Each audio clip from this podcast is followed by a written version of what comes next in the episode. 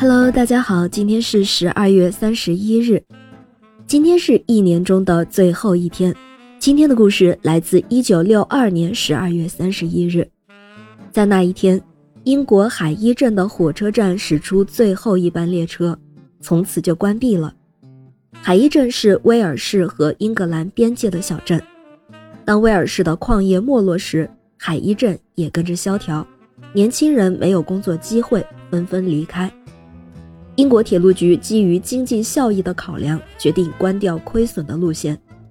就这样，经过海伊镇快一百年的火车，就在一九六二年十二月三十一日这天缓缓消失在镇民的视线中。从此，安静的小镇等于被判了死刑，更显死寂。这时，二十三岁的理查德·布斯刚从牛津大学毕业，回到家乡海伊镇。他读的是历史。理想是追求自由，思想充满无政府主义的色彩。他本来想以会计来混口饭吃，但是发现会计财务会把自己枉死，于是他尝试买卖古董，结果他发现自己根本没有买卖古董的能力，他的前景跟海伊镇一样黯淡。终于有一天，理查德·布斯突发奇想，他突然用七百英镑买下了镇里的旧消防局。他到底想干什么呢？原来啊，他想要在这里开一间书店。海伊镇是一个农业人口为主的小镇。布斯的妈妈跟他说：“你撑不过三个月的，这里根本没人有兴趣看书。”而布斯的信念没有动摇，他不是要开一般的书店，他是要卖旧书、古董书，而且他不是要把书卖给海伊镇的人。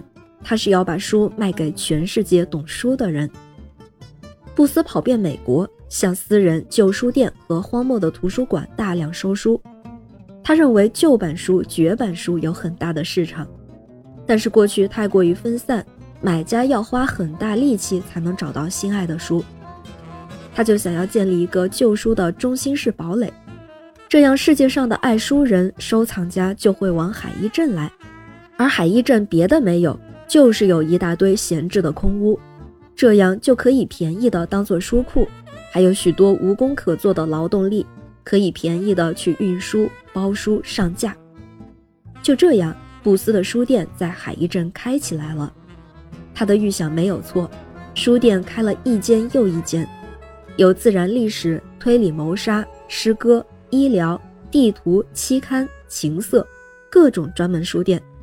才十几年的时间。他的旧书就超过了一百万本，他本人呢也登上了吉尼斯世界纪录，成为持有最多旧书和最多书柜的人。海伊镇从此成为了世界上第一个书镇。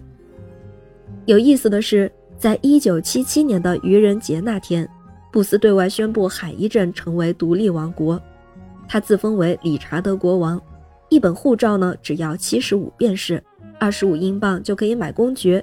十五磅可以买伯爵，二点五英镑可以买骑士，这下子更使海伊镇闻名全球了。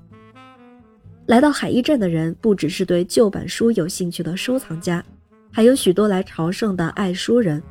海伊镇就这样从一个默默无名、即将没落的小镇重获新生，游客络绎于途，当地人也得到了工作机会，改善了经济，而且活得更有荣耀。海伊镇是一个用文化来建立起来的王国，今天就让我以他的传奇故事献给亲爱的听友，献给世界上每个角落的爱书之人。感谢您收听今天的故事，咩咩 Radio 陪伴每一个今天。